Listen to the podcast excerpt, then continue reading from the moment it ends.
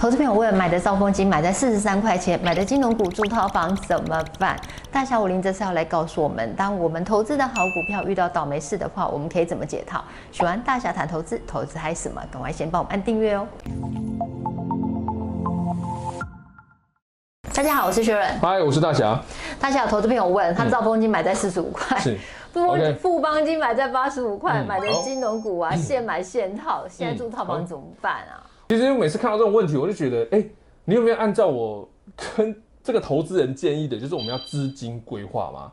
那如果你有做好资金规划，定期定额，不定期不定额，然后再把这个布局的时间拉长到一百二十个月，哦，你就会发现，这不可能住套房了嘛，因为它是短期股价涨到八十五块，是哦，那你定期定额到八十五块、八十三块、八十一块，但是长期下来你。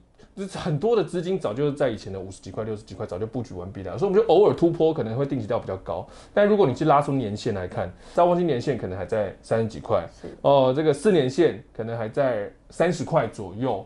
哦，所以不太可能，你这个四年间啊、两年间啊都有定期定额的人，你可能在高点被套牢。我们通常讲套牢，就是买进之后就没有资金了嘛。那如果真的不幸，你真的兆丰金全部梭哈到高点啊、呃，这个富邦金全部梭哈到高点，那那有没有一个好办法呢？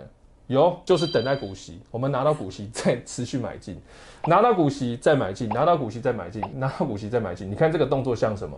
是不是就像定期定额？是，一年定期一次哦。定额就看他要给你多少股息啦。那或是一季，如果他是季配息的话，我们就一季一次的这种定期定额。通常买这样长线来看哦，只要公司长期稳健哦，有持续在成长，不要大起大落啦哦，通常都回得来。尤其我们看金控股的长线来看，更是轻松面对啊。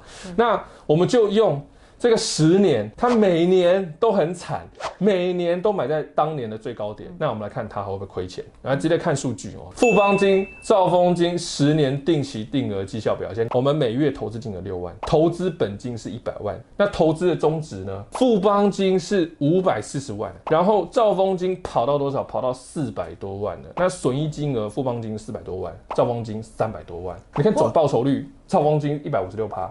啊，富邦金总报酬率两百四十趴，年化报酬率富邦金十三趴，兆丰金九趴，而且这个情况下是什么？是按照你每年十年，你每年都是唯一一次加码买到最贵的价格，还有这种数据。不过小资族可能会觉得说，我哪有办法每个月存六万块？其实很简单，你只要表格后面那个零少算，啊、就是六万变成六千，资产中值直接少一个数字来看的话，其实它报酬率也都是一样的。你短期哦，你可能会去看股价，嗯，而市场短期就是看心情，是哦，长期看基本面。只要它有持续成长，每年固定配息，我们拿配息去买进股数，在通膨的市场环境影响下，好的资产永远上涨哦。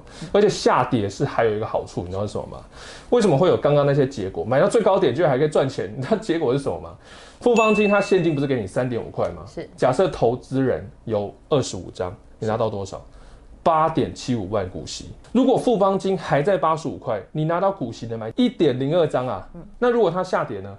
收敛回到六十块的时候，你股息能买几张？一点四五张，哎，变多了。那兆丰金它现金股息是给你一点四块。假设投资人呢，你二十五张有三点五万股息，那兆丰金之前在极高点哦。如果它出息完，你拿到股息那一天，它还在极高点四十五块。你股息只能买到零点七八张啊，哦，那如果它回档呢，回到一个比较合理的一个价格，二十九块，你的股息可以买一点二张。所以有没有发现，长期投资人是不会喜欢短期间股价暴涨的，它涨幅速度超越你股息成长速度，它涨幅速度超越你薪资成长速度，这样真的不利于我们累积资产。所以适当的跌非常有利于我们小资族啊，或是还在呃准备这个不同的基金哦，结婚基金哦，这个退休基金哦，或是什么样之之类的基金的投资人，就是利用空头回档的时候布局，因为你同样的钱能够布局更多股数，你同样的股息哦，它股价下跌，你能够布局更多的股数来累积这个复利资产嘛。所以在这边我们就能明白为什么长期投资人不见得那么喜欢股价短期暴涨。呃非常不利于布局的股数嘛。那为什么股数累积很重要呢？因为克里斯多布布朗提到，一家企业九十二趴的时间股价上涨是发生在八趴的持有时间。换句话说，如果我们能够在盘整持有的时间尽可能做布局，那八趴的时间你会获得更多的报酬。所以你真的比较喜欢。大涨啊，就是这个观念。这张图呢，利用这个微笑曲线呢来布局我们的持有成本。因为你同样的钱，它如果股价在收敛，从昂贵价回到合理价，你是不是能够布局出更多的股数，然后稳健更多的累积单位？所以呢，我常说嘛，十年的布局，如果十年呢，你认真工作十年，它盘整九年，你在退休之后它才开始涨，那对你来讲是非常有利的吼。所以千万不要喜欢。呃，你买一张股票，它就开始涨，你才衰呢。那根本不是赚钱，你很多钱都还被轧空啊。不过有投资朋友想问说，大侠你怎么判断说这一档金融股是要继续持有呢，还是要调节？对于金控的判断而言呢，就是我们看预期值利率是否大于现价值利率。什么是现价值利率呢？现价值利率就是目前已经公布的股息，来根据今天的股价来去判断哦，这个殖利率是多少。那预期值利率呢，是推断公司今年的获利，来去推估明年的股息会有多少嘛。所以假设哈。这个 EPS 年度累计有持续上升，那预期值利率有高于现价值利率，那代表这档股票还在价值区，它有年度上升嘛，然后预期值利率也怎么样？就是可能你现价买进，今年的股息是配五趴，那如果我们预期明年值利率它配的息更多的话，它配七趴，那它 EPS 有持续上升。它代表它还在下价值区吼，那如果这档股票这档金控它的 EPS 年度累积没有持续上升，我们预期值利率已经低于现价值利率的话，那代表说它的涨幅可能已经超过基本面。什么意思呢？像我们会看到很多档金控，今年它的值利率很高，但是它整年的营收可能已经砍半，嗯，可能还有些已经打四折了，就是年度获利已经 YY 减六十趴了，所以我们可以很合理的推断，就是你现价买进。你得到这个股息可能是六趴，是，那到明年会不会变三趴？非常有可能，因为它股息可能会缩水，所以千万不能只看已知值利率，我们还要去推算预期值利率吼。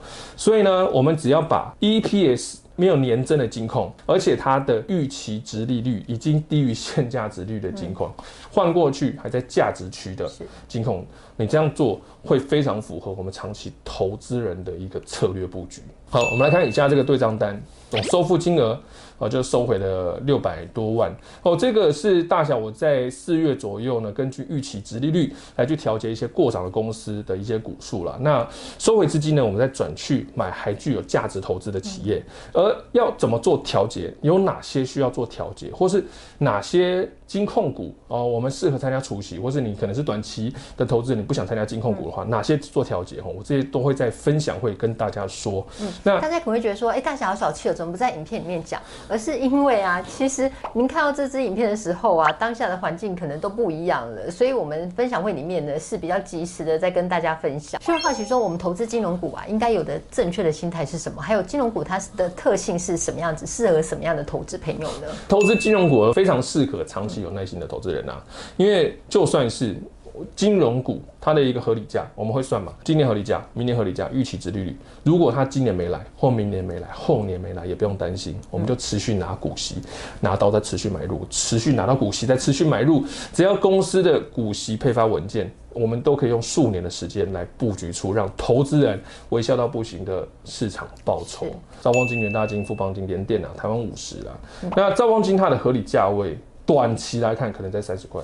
元大金合理价位，目前来看哦，基本面来看可能在十八块，富邦金合理价位可能在六十九块，嗯，哦，那联电的合理价位可能在六十六块左右，吼，那这都是短期。因为一般投资人他一朝被蛇咬，十年怕草绳，所以他可能买了一张之后买在高点，他就不敢再进场，再继续持续布局，所以它的价格一直 always 都在富邦金八十五块。对，哇，正确观念。因为你一直敢买，所以你就可以买在均价，可能 maybe 你就买七十块钱，所以你就可以获。得七十块到它未来富邦金涨到八十五块，这中间十五块的价差。其实零零五零合理价，只要是闲钱投资，任何价位都是合理价哦。因为这个台湾要长期上涨嘛，呃，通膨嘛，这个市场环境哦，经济活络的情况下，永远高还会更高。我们买进之后，很迅速的合理价马上就到，恭喜你，你尝到了甜头了哦。但是如果合理价数年之后才到了，那更是要恭喜你。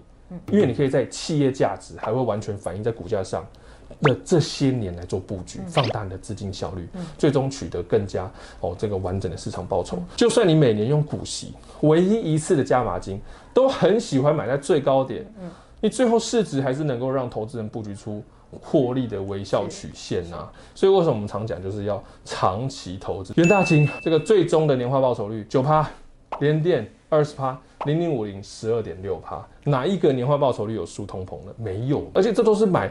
到最高点哦，定期定额到最高点哦，还不是每个月定期定额的那种，有可能买到低点的时候，最高点都有这种绩效，何况？